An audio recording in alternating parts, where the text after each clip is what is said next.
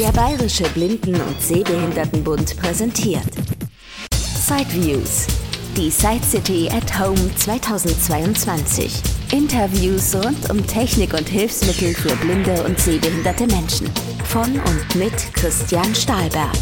Jetzt im Gespräch mit Bruno Behrendt von der Firma Papenmeier. Hallo und herzlich willkommen im Podcast. Hallo, Herr Stahlberg. Ja, Papmeier, eine der größten deutschen Hilfsmittelfirmen, kann man sagen, auch mit großer eigener Produktion und natürlich immer ganz stark im Arbeitsplatzbereich. Und ähm, ja, das ist auch heute wieder so ein bisschen unser Schwerpunkt, das Thema Arbeitsplätze.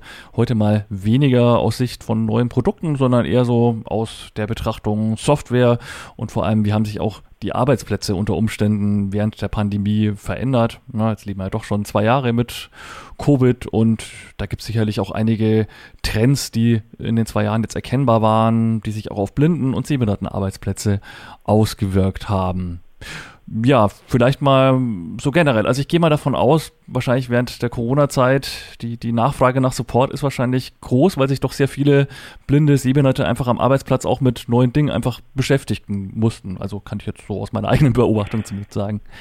Ja, also das können wir ganz klar sagen. Also Anfang der Pandemie, gerade auch also 2020 war also ein immenser, eine immense Nachfrage nach äh, Support auch was Software anging, sprich Aktualisierung von Software, weil wir hängen ja mit unseren Arbeitsplätzen alle an dem, was ich sag mal der Mainstream macht. Also der, es hat nichts speziell mit dem Thema Blindsehbehindert zu tun, sondern ganz viele Behörden, Firmen, die alle gezwungen waren, ihre Mitarbeiter ins Homeoffice zu schicken, standen natürlich vor der Herausforderung, wie kann ich diese IT-Struktur überhaupt abbilden? Also wie kann ich remote aus dem Homeoffice sicher eben in die Firma reingreifen, in mein, auf meine Software zugreifen?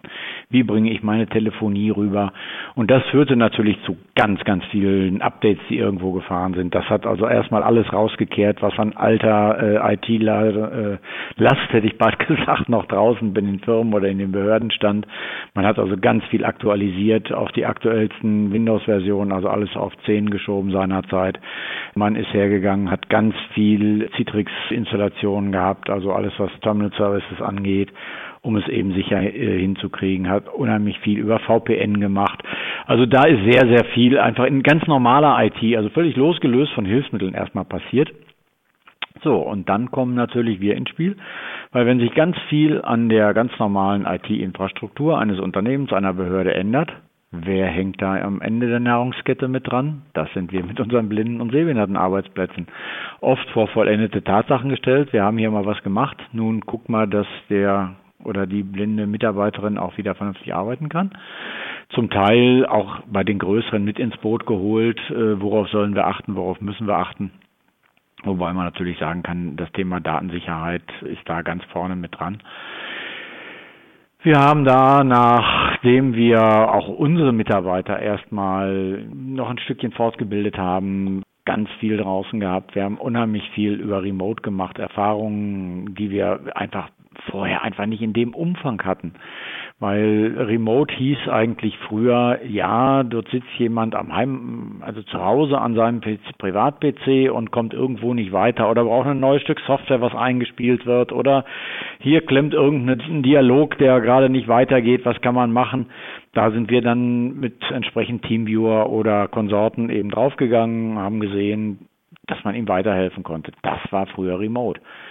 Während der Pandemie sah es auf einmal ganz anders aus. Da waren wir auf einmal äh, in großen Unternehmen drin, da waren wir über Banken drin, da waren wir bei, bei öffentlichen Behörden drin, die einfach alle vor dem Problem standen, wir wollen keine externen IT-Leute hier oder in dem Fall eben Leute von uns in der Firma haben, um nicht dem Risiko ausgesetzt zu sein, dass hier einer Corona reinschleppt.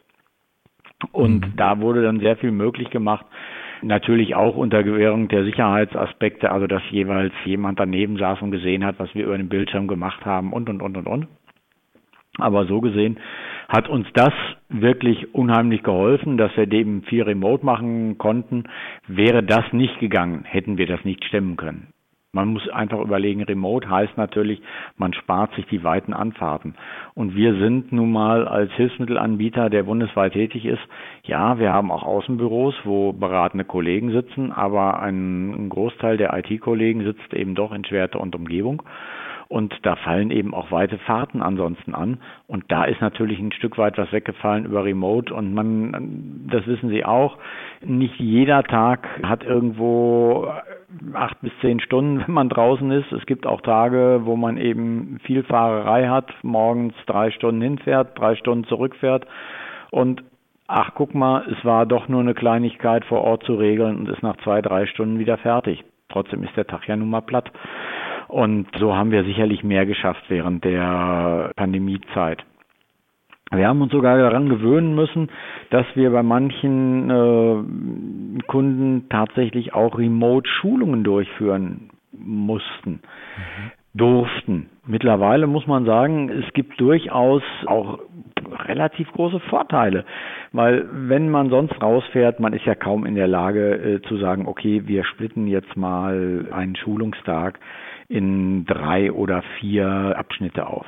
Es ist allein durch, den, durch die Anreise, durch Hotelunterbringung und so weiter, würde das unerquicklich teuer werden, weil ja quasi jedes Mal ein Tag weg ist. So ist es äh, möglich gewesen, dass wir zum Teil wirklich in zwei Stundenblöcken äh, irgendwo was gemacht haben. Und dadurch, dass wir eben auch Zeit gespart haben durch Fahrerei, ist man dann auch eher geneigt, noch zu sagen, okay, komm, nur häng noch mal ein bisschen dran wenn da noch irgendeine Kleinigkeit offen war. Wir haben viel Anpassungen gemacht über Remote. Auch da haben wir Strategien entwickelt, äh, wie das mittels mehrerer Tools also ganz gut machbar ist unter JAWS, unter Fusion. Also so gesehen hat für uns die Pandemie am Anfang erstmal ganz viel Arbeit und auch ganz viel Lernen mit sich gebracht. Ich sag mal, wie für unsere Kunden auch, weil sie saßen auf einmal im Homeoffice.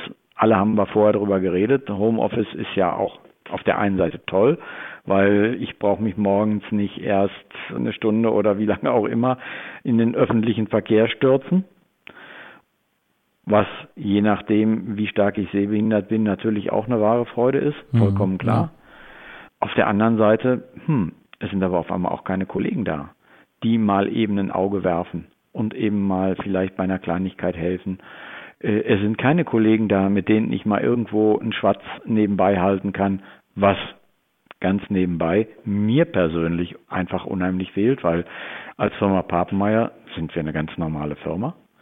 Wenn ich hier morgens reinkomme, das sieht ziemlich duster aus, wenn ich in unsere Büros gucke. Ich habe im Moment auch noch 80 Prozent der Mitarbeiter sind im Moment im Homeoffice oder unterwegs. Mhm. Also wir sitzen hier zum Teil mit vier, fünf Männchen auf der Etage. Das ist schon ganz schön, ich will nicht sagen gruselig, aber ist einfach nicht so schön.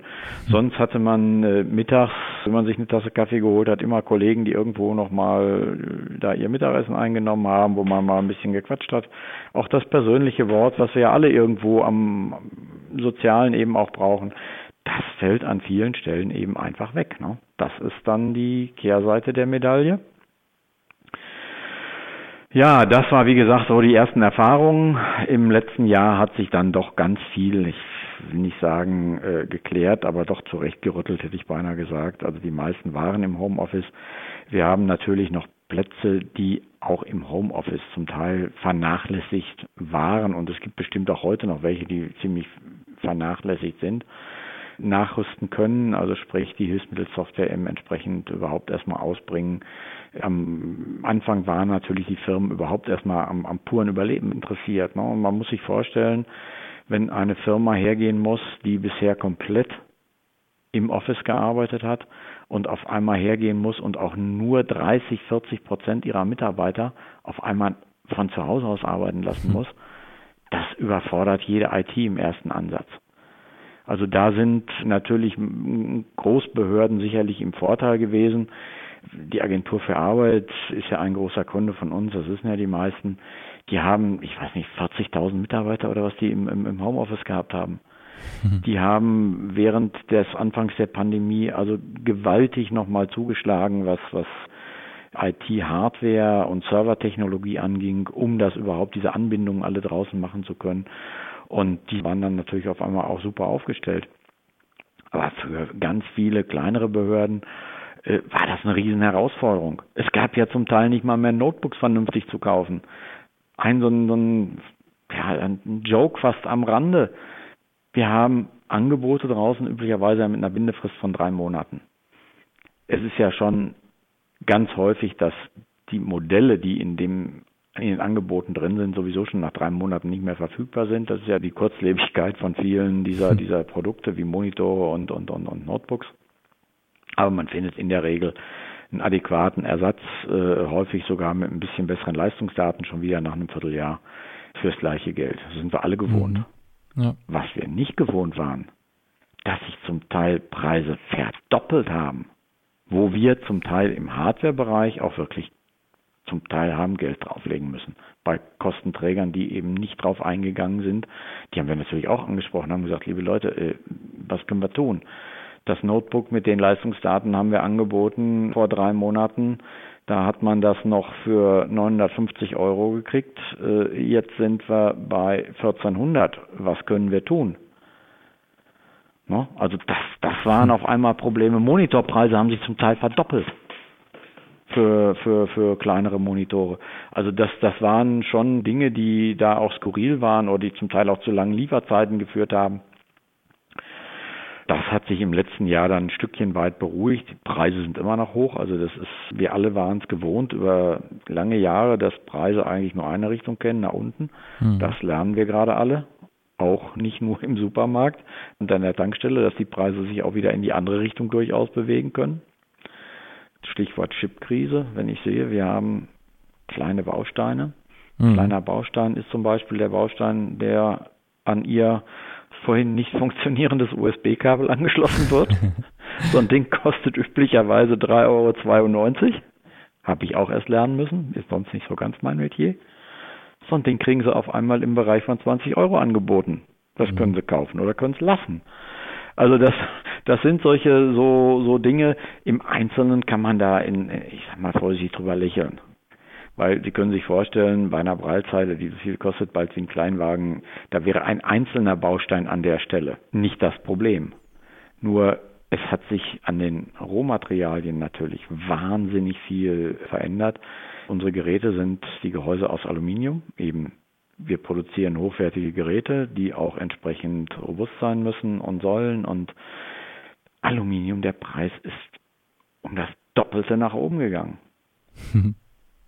Also das, das sind Dinge, die uns natürlich dann auch treffen, ein Stück weit. Ansonsten, wie gesagt, im letzten Jahr hat sich das alles ein, ein kleines Stückchen weit beruhigt. Das ist also ein bisschen langsamer gelaufen, erstmal äh, wieder nicht mehr ganz so hektisch. Was wir erlebt haben, Kostenträger müssen sich auch erstmal mit der Situation auseinandersetzen. Die standen natürlich auch auf einmal da. Jetzt kommen auf einmal alle angerannt und wollen eine doppelte Ausstattung haben. Einmal für zu Hause, einmal für den Arbeitsplatz. Ups, was können wir denn da tun? Ja, ist ja, glaube ich, nach wie vor nicht so einfach, ne? Dass immer noch Kostenträger Nein. sagen, naja, also wenn es nicht gerade behinderungsbedingt ist, das Homeoffice, dann äh, ja, mehr oder weniger Pech gehabt. Dann muss es halt irgendwie genau. nur eine Sache also, sein. Nun muss man ganz ehrlich sagen, da gibt es durchaus auch, wie man immer so schön sagt, solche und solche. Also wir haben durchaus auch Kunden, die auch nach der Pandemie ja weiter teilweise im Homeoffice arbeiten werden. Fangen wir mal von der Seite an. Wir haben jetzt durch die Pandemie Schritte gemacht, sowohl in der IT-Infrastruktur, was die Updates angeht und Aktualisierung angeht, als auch in der Art, wie wir arbeiten, die wir ansonsten wahrscheinlich über wer weiß wie viele Jahre erst gemacht hätten muss man ganz klar sehen. Und das Gleiche, da kommen wir eben, wie gesagt, zum, zum, zum Arbeiten, zu der Art des Arbeitens. Glauben Sie, dass wir nochmal zu dem reinen Arbeiten im Office überall zurückkommen werden? Ich glaube ja, da nicht dran. Nee. Also ich bin mir sehr sicher, dass auch von unseren Mitarbeitern eine ganze Reihe weiterhin zu Teilen übers Homeoffice arbeiten wird ist doch auch nur vernünftig. Wenn ich sehe, wir arbeiten üblicherweise äh, nicht siebeneinhalb Stunden, wie es ne, so in Tarifverträgen steht, sondern wir arbeiten sowieso Montag bis Donnerstag ein Stück länger und dafür ist bei uns äh, die übliche Bürozeit am Freitag mittags zu Ende. Kürzer. Hm. Und stellen Sie sich vor, Sie, Sie wohnen ein Stückchen weiter draußen und Sie fahren irgendwie eine Stunde oder auch nur ein Dreiviertel. Und dann fahren Sie morgens ins Büro, um um 8 Uhr im Büro zu sein und um 12 Uhr wieder nach Hause zu fahren. Und dafür fahren Sie dann irgendwie, was weiß ich, 50, 100 Kilometer oder mehr. Ist ökologisch ein absoluter Unsinn. Ist für den Mitarbeiter absoluter Unsinn. Da kann er lieber eine Dreiviertelstunde länger am Laptop oder an seinem Arbeitsplatz eben zu Hause sitzen und effektiv arbeiten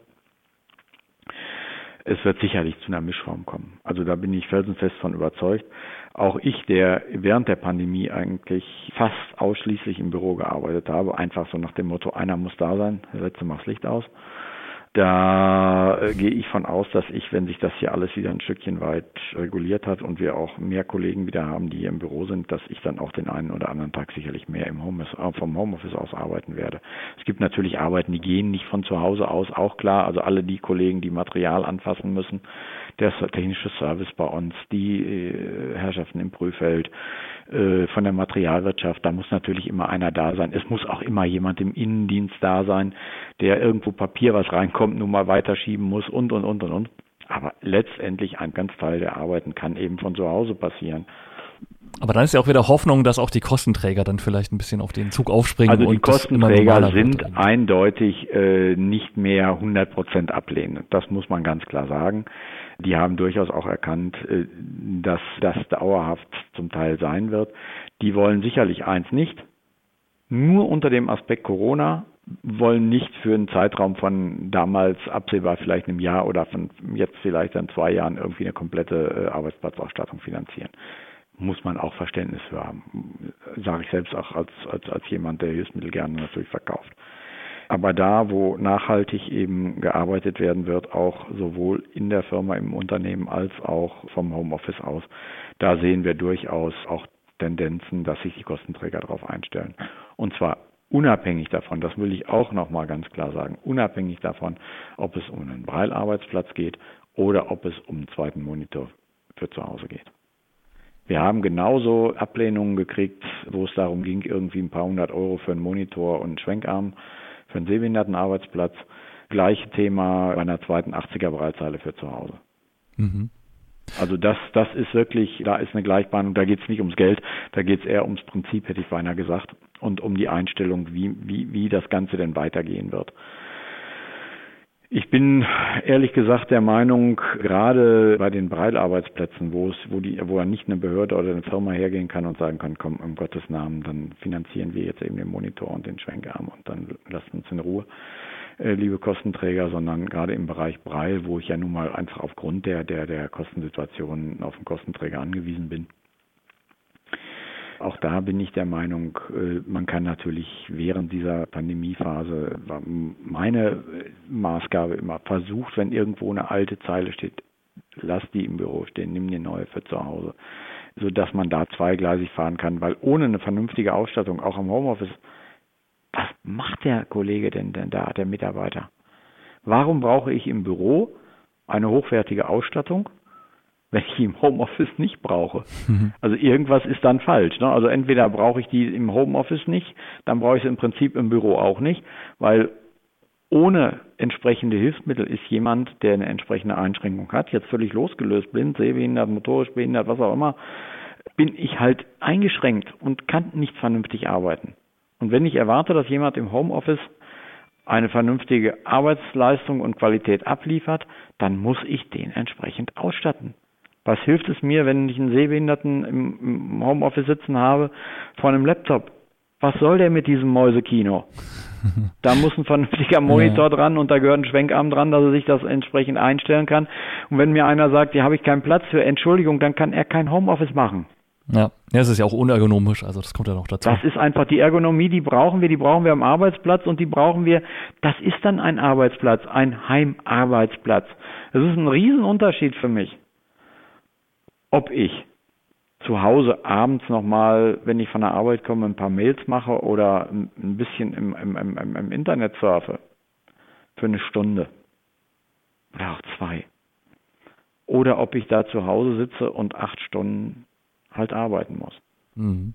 Also das ist, ist nun mal ein himmelweiter Unterschied und dazu gehören eben auch entsprechende Hilfsmittel dann für die äh, Ausstattung im Homeoffice. Tja, was sich noch geändert hat, sind natürlich, es ist eine ganz neue Klasse quasi von Programmen aufgetaucht. Ne? Alles das, was sich so rund um das Thema Kommunikation dreht.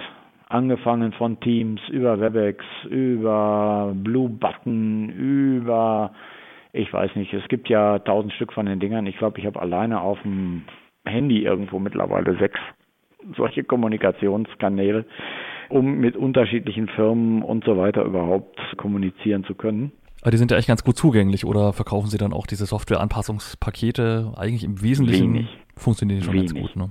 Es wäre an vielen Stellen wünschenswert, aber, und jetzt kommt die Gemeinheit gleich die nächste, diese Programme sind einem so schnellen Wandel unterworfen.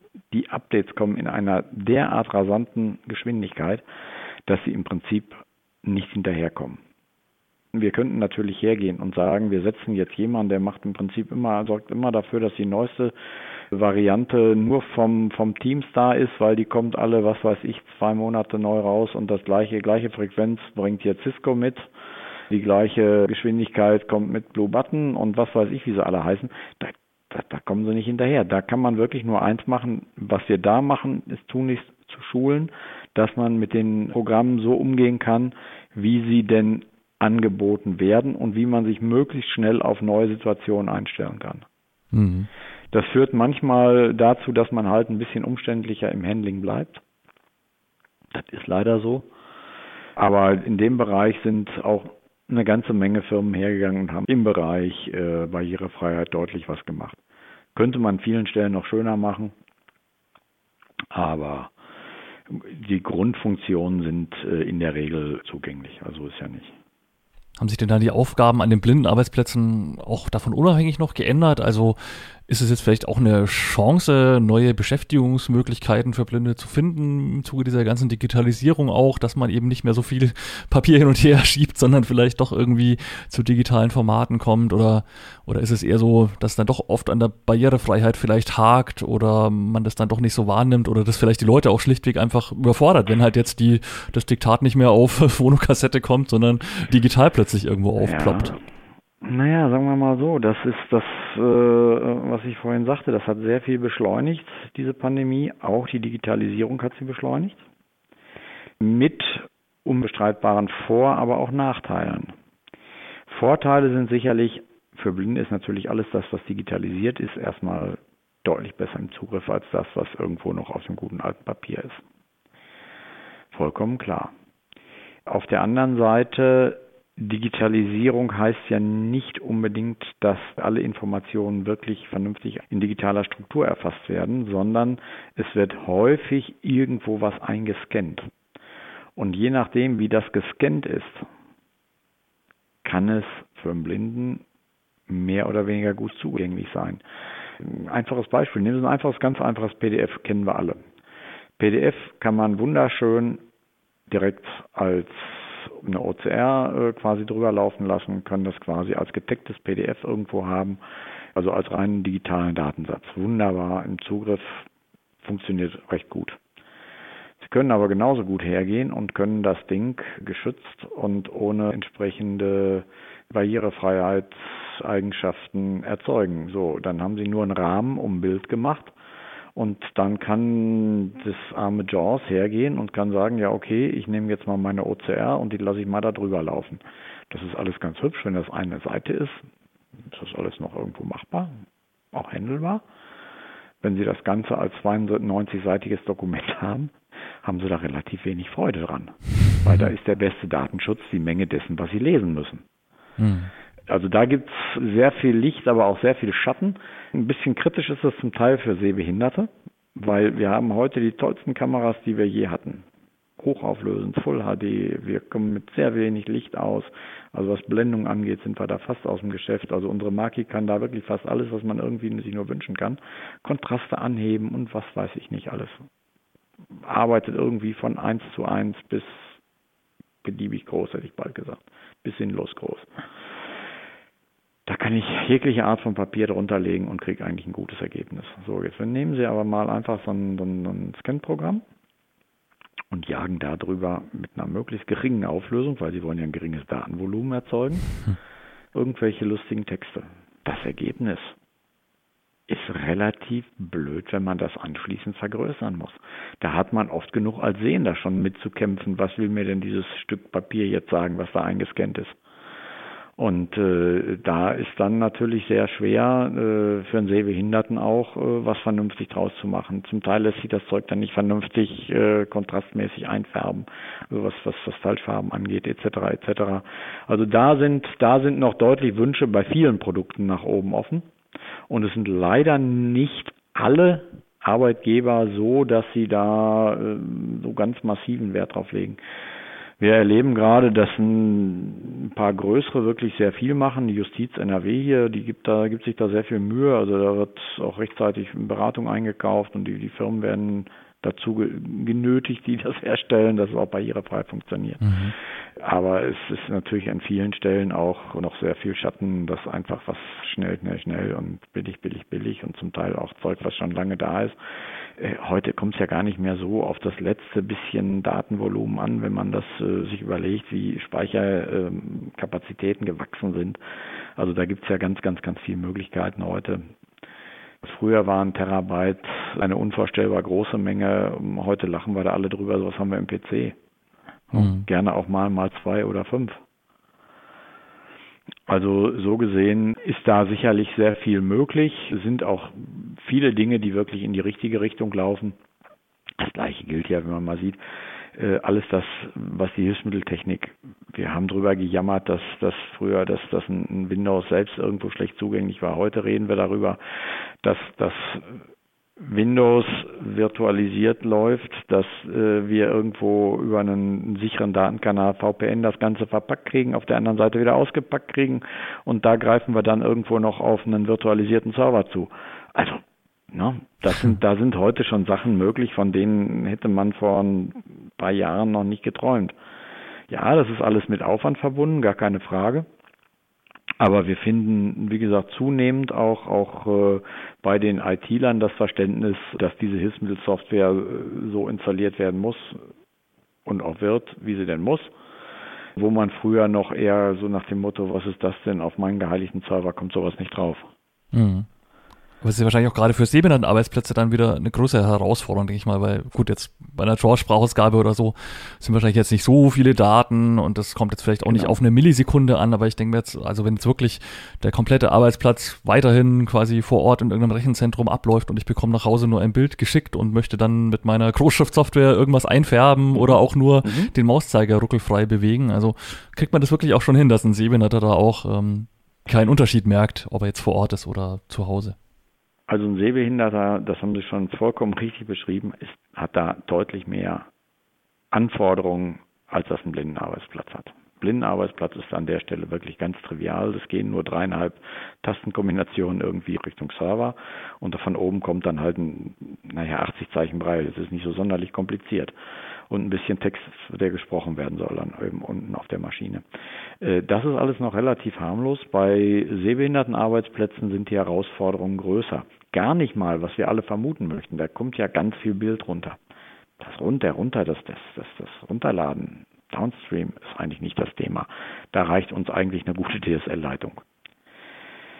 Das Problem ist, wenn ich einen Sehbehindertenarbeitsplatz habe, ich muss den symmetrisch anbinden. Das heißt, ich muss nach oben hin zum Richtungsserver, zum, Upload, äh, zum Hochladen eine entsprechende Datengeschwindigkeit haben. Weil sonst dann geht mein, mein, mein, mein Client von dem Citrix eben her und fasst quasi auch die Mausinformationen zu Päckchen zusammen und schickt die als Päckchen hoch. Und dann ist es, als wenn man irgendwie so, so, so, so, so einem Kuchenteich rührt, in so einem Honig. Man, man zieht und erstens mal ist es nicht ganz flüssig und zum anderen bin ich schnell wieder mal übers Ziel hinaus, weil einfach dann Hand-Auge-Koordination nicht mehr passt, ne? weil die, die Maus eben verzögert kommt Und das ist eben recht unschön. Man braucht da schon wirklich eine gute Anbindung. Aber auch da sind wir ja heute mit den Datenleitungen deutlich schneller. Wir haben ja nicht mehr die guten alten ISDN-Leitungen, sondern wir haben heute mit DSL, wenn ich ein flottes DSL habe, ist das auch kein Thema mehr.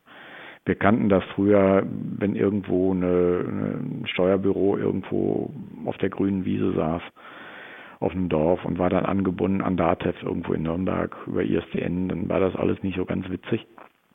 Aber mit entsprechenden DSL-Leitungen, die schnell genug sind, man kann das ausmessen.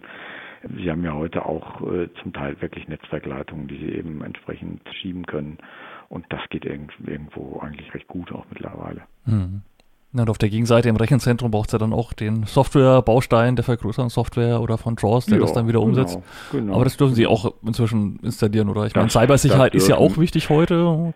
Also wir installieren es eigentlich nicht in den, bei den Großen installieren wir es nicht selber, denn denen sagen wir nur, wie sie es installieren müssen mhm. und, und, geben ihnen Tipps, was sie machen müssen und wir geben ihnen zum Teil Tipps, wie sie eben die Leitung am besten ausmessen, weil das haben die oft oft gar nicht nötig, weil äh, eine, für einen normalen Sehnenplatz ist eine Leitung in der Regel einfach von Haus aus immer schnell genug.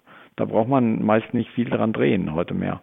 Und äh, für die Sehbehinderten, wie Sie schon richtig sagten, da äh, muss man schon sehen, dass da ein bisschen Power ist wie man das ausmisst und mit entsprechenden Tools und wo man dann vielleicht ein bisschen drehen kann. Da haben unsere Leute vielleicht dann doch den einen oder anderen Tipp auf Lager, weil wir eben einen recht guten Draht auch zu den Supportern von Citrix selbst eben haben. Weil, naja, das, das sind so viele nicht und da kennt man sich dann irgendwann auch und weiß, wen man denn da fragen darf. Ne? Das mhm. ist schon, schon hilfreich, sagen wir es mal so. Und grundsätzlich könnte man quasi fast jeden Arbeitsplatz wahrscheinlich, ähm, also haben Sie auch schon telefonzentralen Arbeitsplätze zum Beispiel nach Hause verlegt, gibt's, oder? Gibt's, gibt's mittlerweile auch. Gibt's mhm. auch. Ist ja reine IP heute alles. Mhm. Das ist natürlich nicht so, dass Sie jede Software, die schon als Bestandssoftware da ist, dann unbedingt ver ver verwenden können. Aber Firmen, die machen das ja nicht speziell dann für den, für den einen oder zwei Plätze, sondern die machen es ja dann generell, dass sie äh, verteilt arbeiten. Das geht ja meist nicht mal nur um Homeoffice-Plätze, sondern auch wirklich auf, dass die Mitarbeiter wirklich verteilt irgendwo sitzen. Und äh, diese IP-Lösungen, die werden von, von vielen Großen mittlerweile angeboten, sodass man die auch von zu Hause aus machen kann. Mhm. Ich bin nur jemand, der immer versucht, von diesem 100% Homeoffice so ein bisschen abzuraten. Schon wegen der sozialen Kontakte. Mal, weil einfach die Sozialkontakte meiner Meinung nach dann den Bach runtergehen. Das wissen wir alle. Viele von den Kolleginnen und Kollegen, die eben schlecht gucken können, die haben nicht so unendlich viele Sozialkontakte nach draußen. Und da ist der Arbeitsplatz eben auch ein, ein, ein wesentlicher Teil. Ich nehme mich persönlich da auch gar nicht raus. Ich meine, man, man verbringt so viel Zeit eben im Büro üblicherweise mit den Kollegen, dass da äh, natürlich auch ein Großteil der Sozialkontakte eben über die Firma läuft. Das, das ist halt so. Hm. Ja, und dennoch ja positiv, dass wir einfach die Möglichkeiten jetzt haben, dass man jetzt eben nicht mehr irgendwie mit dem Zug womöglich dreimal umsteigen muss jeden Tag, sondern halt genau. halt wirklich, ich meine, selbst äh, Videokonferenzen kann ja unter Umständen auch ein Vorteil sein, wenn ich mich halt zu Hause mit meinem Brei-Notizgerät oder was auch immer irgendwie eindecken kann, so wie ich das äh, möchte und nicht irgendwie noch Steckdose suchen muss oder keine Ahnung, ähm, nebenbei trotzdem eine PowerPoint-Präsentation in Ruhe verfolgen kann, weil es einfach niemand interessiert, was ich da gerade aktiv auf dem Laptop-Bildschirm mache. Also ich denke, ja, hat ja, ja nein, zwei also, Seiten. Das hat sicherlich alles zwei Seiten und wie gesagt, also auch Konferenzen. Vielleicht einfach so ein bisschen aus dem Nähkästchen. Als die Pandemie uns hier überrascht hat, ging natürlich auch sofort um, ja und jetzt? was macht man mit den Kollegen, die draußen auf einmal alle sitzen? Wie geht das denn überhaupt weiter und äh, wie weit kommen wir in Unternehmen rein? Und es war ja alles ganz, ganz, ganz, ganz, ganz unklar. Und für mich war eigentlich nur eins klar. Wir müssen das als Chance nutzen. Wir müssen Kontakte nutzen zu unseren Kunden. Wir müssen untereinander die Kommunikation aufrechterhalten. Es darf nicht sein, dass während der Pandemie irgendwo die große Sprachlosigkeit ausbricht. Und äh, wir haben tatsächlich, was die Kollegen im Vertrieb angeht, am Anfang jeden Morgen eine Runde einer Dreiviertelstunde uns Zeit genommen, um unterschiedlichste Themen überhaupt morgens erstmal abzuhandeln. Damit jeder nicht erstmal für sich völlig alleine irgendwo saß und so nach dem Motto, was mache ich denn jetzt? Und äh, naja klar, man findet immer irgendwas zu arbeiten, aber irgendwie ist dann doch doof.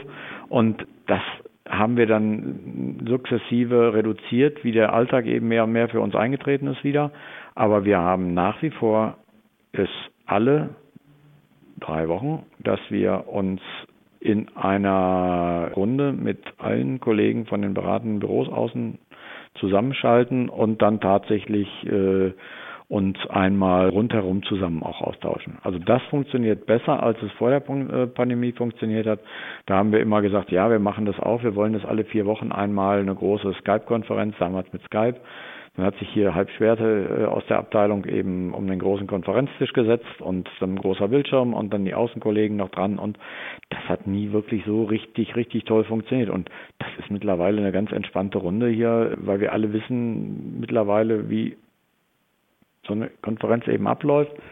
Und jeder hat sich mittlerweile diszipliniert, dass also nicht alles munter lustig durcheinander gequatscht wird, sondern dass man doch den anderen noch ausreden lässt. Und das sind also Sachen, die, die haben sich eingeübt. Also das, da hat uns wirklich sicherlich die Pandemie auch ein Stückchen weit weitergebracht, was diese Techniken angeht. Mhm. Ja gut, und wenn jetzt im Zuge der Digitalisierung weiterhin auch die Barrierefreiheit mitgedacht wird, man vielleicht wirklich zu barrierefreieren Auftrags- und E-Aktensystemen und so weiter kommt, ja, dann profitieren wir ja vielleicht dann tatsächlich auch noch also ein paar Jahre davon. Also der Trend ist da, wobei es auch da immer wieder auch für uns erkennbar Nackenschläge gibt, wo es, wo es dann wieder auf einmal heißt, ja, wir haben jetzt ein neues System und guckt euch das doch nochmal an, wir brauchen doch noch ein Testat dafür, noch in Anführungsstrichen, dass das auch für die Blinden und Sehbehinderten gut funktioniert. Und dann kommen sie hin und, und, und stellen fest, äh, wie soll es gehen? Geht nicht. Also das ist, und das erleben sie mhm. zum Teil auch im öffentlichen Bereich. Wir haben letztens erst wieder so ein Ding gehabt bei, einer, bei einem Ministerium sogar, weil wir gesagt haben, ey Leute, das, das geht schlicht nicht. Obwohl es auch jetzt eigentlich auch den European Accessibility Natürlich. Act gibt, der auch in die genau. Landesbehindertengleichstellungsgesetze eigentlich auch eingeflossen ist. Gesetzlich ist das alles geregelt. Aber es ist eben, ich glaube, es wird auch viel darauf spekuliert, dass unsere Klientel doch zum Teil auch nicht unbedingt die streitwilligsten sind. Ich kenne es zu Start von Windows-Zeiten noch ganz anders. Hm weil wir haben ja heute die Möglichkeiten, man, man hat ja die Möglichkeit, sich an die entsprechenden Beauftragten zu wenden, die Durchsetzungsstellen zu wenden und, und, und, und, und, um eben was zu erreichen. Aber im Großen und Ganzen ist das, glaube ich, passiert da relativ, an der Stelle relativ wenig. Es gibt Bundesländer, da funktioniert es sehr gut, also muss man auch ganz klar sagen. Und es gibt auch wieder welche, wo man das Gefühl hat, ja, stille ruht der See. Ich ganz bis zum gewissen Punkt auch da wieder nachvollziehen, weil ich weiß, wie schwer es ist, Experten für das Thema zu finden. Mhm. Das Thema Barrierefreiheit ist nun mal ja, ein Randthema der IT. Und bezieht sich ja auch nicht nur auf Sehbehinderte, Blinde, sondern auch auf andere Behindertengruppen, wenn man es ganz weit denkt. Ja, wobei ich hätte mal bald gesagt, unsere Kunden da schon die, die stärksten Herausforderungen eigentlich stellen. Ne? Weil sie eben äh, ein bisschen Probleme habe ich ja mit dem Thema kognitive Einschränkung. Leichte Sprache ist ein Thema, da kann man sich, das weiß ich auch, ganz leicht die Finger verbrennen. Aber manche Dinge sind da eben tatsächlich eben auch nicht umsetzbar. Da muss man sagen, sowas ist gut, wenn ich sowas auf einer Webseite von Behörden habe. Da geht es wirklich um Webcontent, äh, wie kann ich das handeln und so weiter wie kann ich Informationen aufnehmen. Aber ich kann schlecht von jemandem, der kognitiv eingeschränkt ist, erwarten, dass er mit seinem SAP-System in den und den und den Tiefen irgendwo wühlt. Also die Herausforderungen, die sind heute ja weniger die Standard-Webseiten. Also passive Webseite äh, ist, ist heute nicht mehr das Ding. Also da, da gibt es ja selbst Tools, mit denen man das recht gut testen kann. Also mhm. alles das, wo wir im Bereich Barrierefreiheit unterwegs sind, da geht es darum, dass das interaktive Sachen sind. Also äh, das Programme, die durchaus im Browser laufen, aber halt genau, besondere Schaltflächen und genau, Menüs und ganz sowas genau. Also dass die entsprechende Interaktionsobjekte haben, Menüs und, und Schaltflächen und Systries und was weiß ich nicht alles. Und das sollte natürlich alles auch einigermaßen auch von der Tastaturbedienbarkeit so sein, dass dass nicht ein Programm so, das nächste äh, ganz anders ist. Ja, ich habe meins mit Java gebaut, ja, da habe ich ganz andere Tastenkombinationen vergeben für, was weiß ich, eine Dropdown-Liste offen machen. Also das, das, das sind so Dinge, äh, tja, also da, da ist sicherlich noch eine Menge Luft drin. Ich glaube auch, dass das noch ein Thema sein wird, was uns über bestimmt die nächsten zehn Jahre mindestens noch verfolgen wird.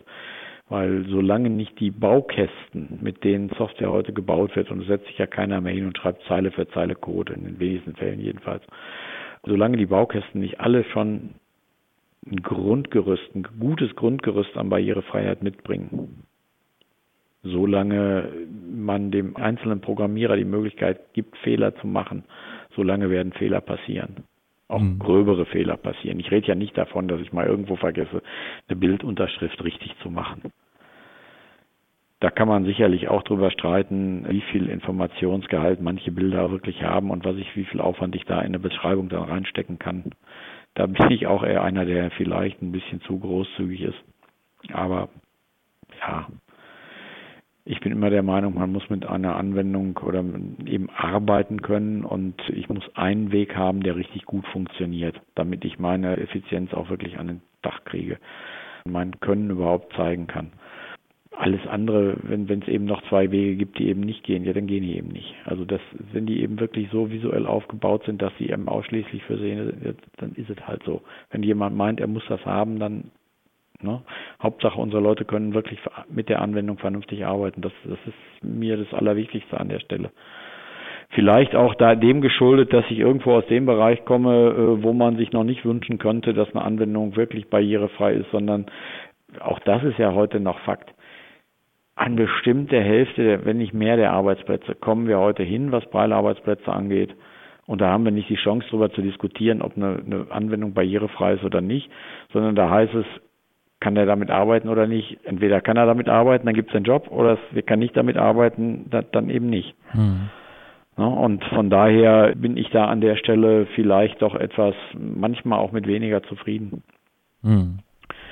Aber wie gesagt, also ich, ich, ich bin durchaus der Meinung, da wird, wird auch noch mehr passieren. Also nur eins muss man auch sehen. Wenn Sie heute jemanden suchen zum Thema Datenschutz, was ja auch so ein Querschnittsthema ist, genau wie die Barrierefreiheit. Und sie gucken, was Unternehmen und Behörden bereit sind, dafür auszugeben. Werden Sie feststellen, dass Sie in dem Bereich als Informatiker ein richtig gutes Geld verdienen können. Wenn die gleiche Behörde jemanden sucht für das Thema Barrierefreiheit. Schwieriger. Gibt es auch weniger Absolventen einfach, ne, die sich auch auskennen überhaupt. Erstmal, die sich auskennen und auch die Stellen sind in der Regel deutlich schlechter dotiert, wo man sich fragt, wer soll sich denn darauf bewerben? Jemand, der ein Informatikstudium hat, der, der die Chance hat, dieses Thema auch wirklich umfassend zu betrachten, weil das brauchen sie dafür. Sie, sie können natürlich jemanden hinsetzen und sagen, testen das mal mit dem Hilfsmittel. Das ist alles ganz schön, das geht auch. Aber der sollte ja dann nach Möglichkeit nicht nur sagen, geht oder geht nicht, sondern er sollte in der Lage sein, den Entwicklertruppenteilen dann auch zu sagen, so liebe Leute, eine Lösung. Hm. So könnt ihr es lösen. So kommt effektiv etwas dabei raus. Und dafür brauche ich halt Leute, die sich entsprechend auskennen, die ent entsprechendes Fachwissen haben. Und wenn ich die nicht vernünftig bezahle, werden die sich eben im Zweifelsfall für das Thema Datenschutz interessieren und nicht für das Thema Barrierefreiheit. Ich kenne ganz viele, äh, auch im öffentlichen Bereich, die sagen, wir brauchen, wir suchen händeringend Leute äh, zum Thema Barrierefreiheit. Wir wissen auch, wir kriegen die nicht fertig. Kriegen wir ja auch nicht. Wir müssen sie ausbilden. Aber dafür müssen sie eine Grundqualifikation haben. Und die heißt in der Regel, dass sie irgendein Studium haben. Hm. Informatikstudium haben, tun nichts. Und äh, dafür müssen sie Leute entsprechend bezahlen, sonst kriegen sie die einfach nicht. Und das, da beißt sich dann auch ein Stückchen weit die Katze wieder in den Schwanz eben. Ja, aber ich merke schon, viele Chancen, viele Risiken und vor allem auch viel zu tun, auch die nächsten Jahre für Papenmeier, ja, gerade auch da im ich also äh, sicherlich keine Angst, dass wir die nächsten mhm. Jahre nichts zu tun haben. Also. Ja. Nee, und ich denke, dieses Thema werden wir dann einfach in ein, zwei Jahren auf alle Fälle wieder aufgreifen und dann einfach schauen. Und dann, ja, gucken wir mal. Vielleicht ähm, in genau. zehn Jahren lächeln wir dann drüber und sagen, was waren das damals doch für Probleme, ist heute gar kein Thema mehr. Das wäre doch schön. Dann gibt es neue. Andere, die wir noch nicht kennen. ja. Ja, aber auf jeden Fall vielen ja. Dank für die vielen Hintergrundinformationen. Das war mal eine ganz andere Betrachtung. Und ja, jetzt am Ende des Interviews gibt es natürlich auch die Kontaktdaten. Eine neue Telefonnummer hat der Papenmeier jetzt auch. Ähm, war die alte ja, nicht mehr schön genug, oder? Die alte war nicht mehr schön genug. Nein, also wir hatten ja immer noch traditionell zwei Telefonnummern, weil mhm. der Bereich Reha-Technik war ja mal über viele Jahre ausgelagert. Und damals gab es noch nicht die Möglichkeit, das so schön über IP zusammenzufassen, standortunabhängig. Mhm. Und irgendwann war es jetzt eben Zeit, wir brauchten eine neue Telefonanlage, die war wirklich eben von der Technik eben her nicht mehr so, dass man sagen konnte, okay, da leben wir mal noch mit. Ja, man konnte immer noch telefonieren, aber eben auch immer mit den Sorgen, wie mit einer alten Breilzeile auch, geht's morgen noch oder geht's morgen nicht mehr? Und wie mhm. mit einer Breilzeile ist eine Firma, eben ohne Telefonanlage auf einmal ganz schön aufgeschmissen, wenn da was auf einmal nicht mehr funktioniert.